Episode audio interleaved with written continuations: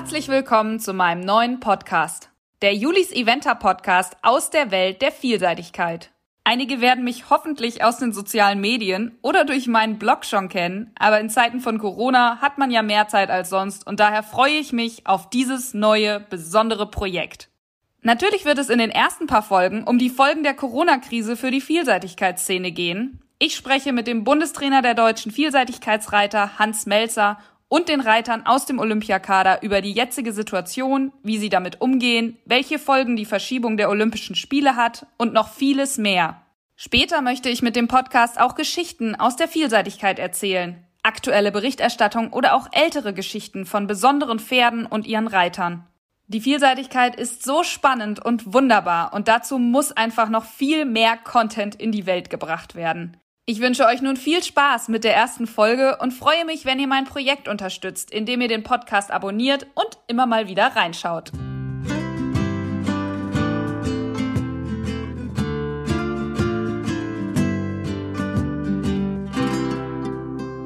Hallo Hans, ich freue mich, dass du als Bundestrainer der deutschen Vielseitigkeitsreiter mein erster Gast in meinem neuen Podcast bist.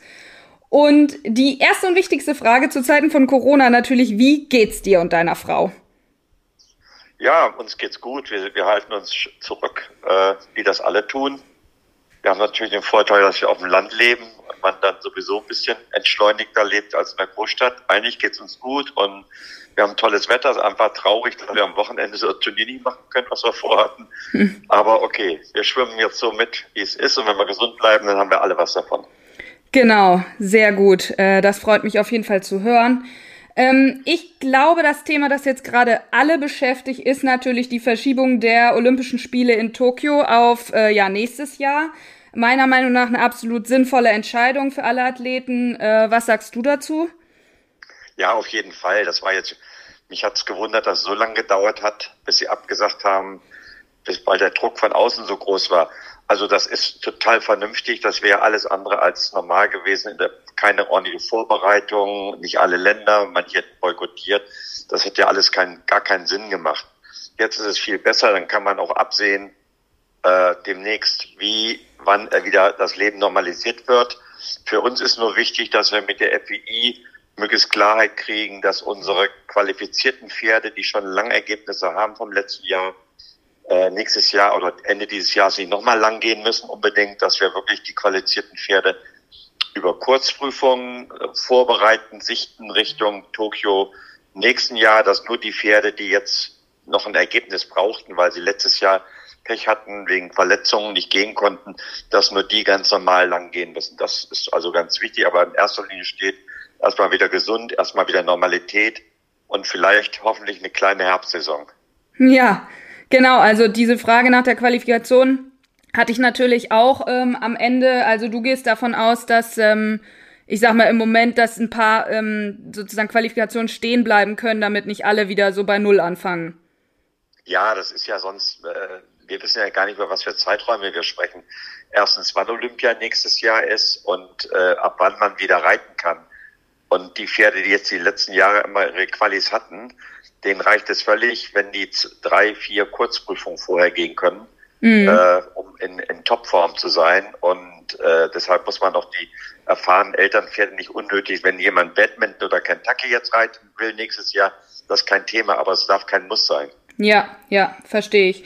Wie geht es denn jetzt generell weiter mit den Top-Sportlern? Also zum Beispiel die vier Reiter, die im Olympiakader sind.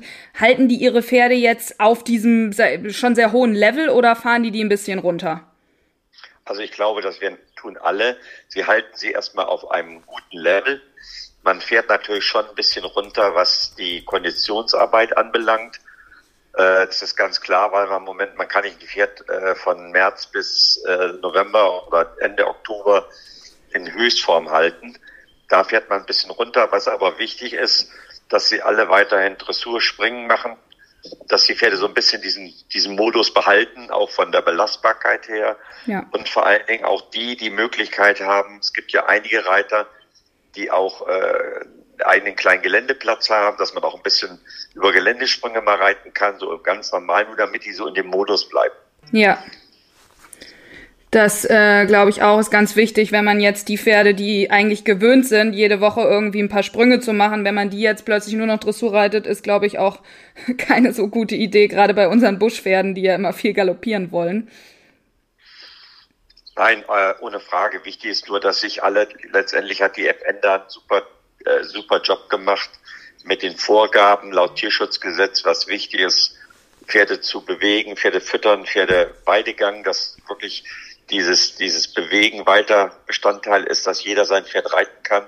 Ist natürlich immer in der Verantwortung von jedem Reiter, dass er wirklich darauf achtet, äh, dass nicht zu viel Verkehr ist, dass nach außen hin nicht der Eindruck entsteht, die Reiter sind irgendwie privilegiert, die dürfen weiter trainieren, andere Sportler dürfen noch nicht mal ins Fitnessstudio.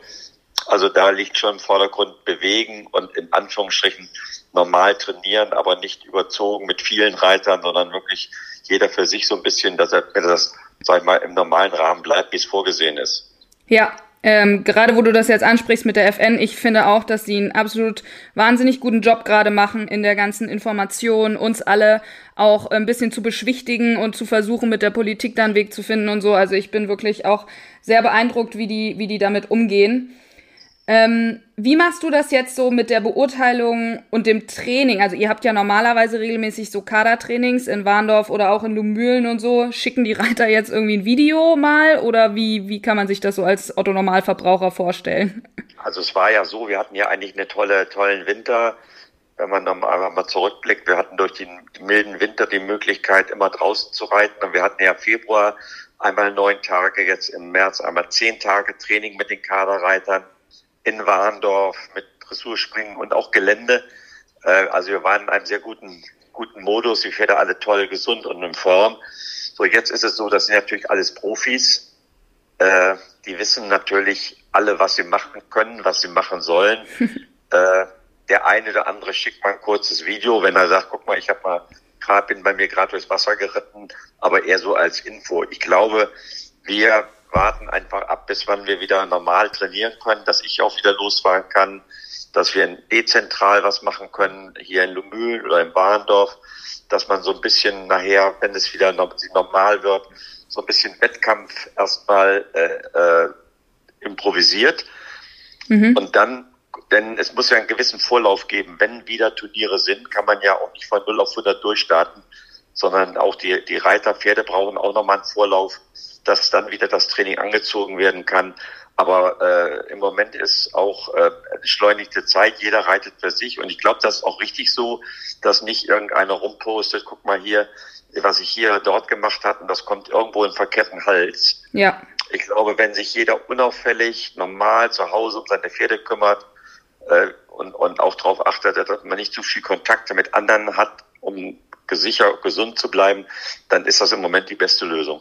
Ja, Lustig, dass du mir eine super Überleitung gibst, ähm, weil ich habe natürlich auch drüber nachgedacht, wenn man jetzt an Turniere denkt, die eben noch nicht abgesagt sind, wie zum Beispiel das große Juni-Turnier in Lumülen mit vier und fünf Sterne, kann, können die Reiter ihre Pferde denn überhaupt zu Hause auf so ein Turnier vorbereiten? Also normalerweise hat man ja immer irgendeine Einlaufprüfung oder so. Ähm, das ist ja schwierig. Also ich glaube, Lumülen hat sich erstmal vorbehalten, bis Ende April zu warten. Mhm. Das ist immer noch sechs Wochen, sechs, das ist immer noch sechs Wochen vor Turnierbeginn in Lumülen.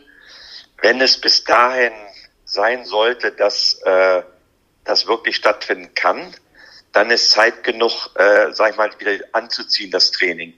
Dann können wir in Warndorf, wie auch Lumülen, man könnte auch theoretisch Kurzprüf eine, eine, eine, eine Trainingsprüfung machen mhm. unter Turnierbedingungen. Ob das die in Warndorf stattfinden würde oder hier in Lomühlen, da sind wir ja kurzfristig in der Lage zu, so dass die Reiter schon vorbereitet zu diesem Turnier kämen. Wobei ich dann auch glaube, dass wenn es so sein sollte, der Parcourschef äh, Mike Assing Smith äh, im Prinzip die, auf, auf untersten Level macht erstmal die Geländeprüfungen weil das macht ja keinen Sinn, ohne unsere Vorlaufprüfungen dazu schwere Prüfungen zu machen. Aber ich glaube, da ziehen alle an einem, an einem Strang und das wird schon, würde schon funktionieren. Ja, das ist auf jeden Fall ähm, ja wichtig, dass, äh, dass da eben auch die Vorbereitung gut ist und dass man dann nicht irgendwie untrainierte Pferde dann sieht oder so. Das äh, hilft unserem Sport dann ja eher nicht. Ähm, genau. Ich habe noch eine allerletzte Frage, Hans. Ich weiß, dass du, dass es eigentlich hieß, dass du als Bundestrainer 2021 nicht mehr zur Verfügung stehst, aber du wirst uns ja hoffentlich jetzt Richtung Tokio nicht im Stich lassen.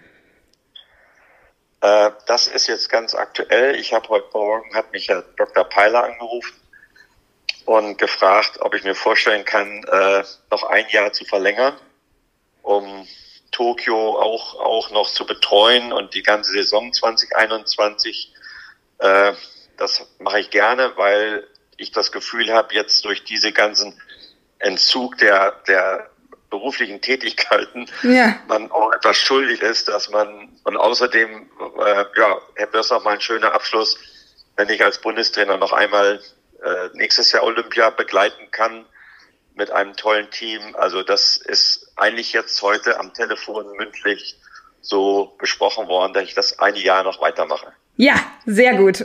Ich freue mich sehr, weil im Grunde hast du ja dieses Jahr, also wenn die erste Hälfte wegfällt, dann musst du die ja einfach nochmal dran setzen, sozusagen. Ja, ja, genau. ja, vielen, vielen Dank. Ähm, das hat doch super Einblick gegeben ähm, in die ganze ja, Vorbereitung und was jetzt passiert und wie man sich verhält und was vielleicht auch die Profisportler machen. Ähm, vielen Dank, dass du dir die Zeit genommen hast. Und ähm, Gerne. bleib gesund. Danke gleichfalls, äh, Juliane.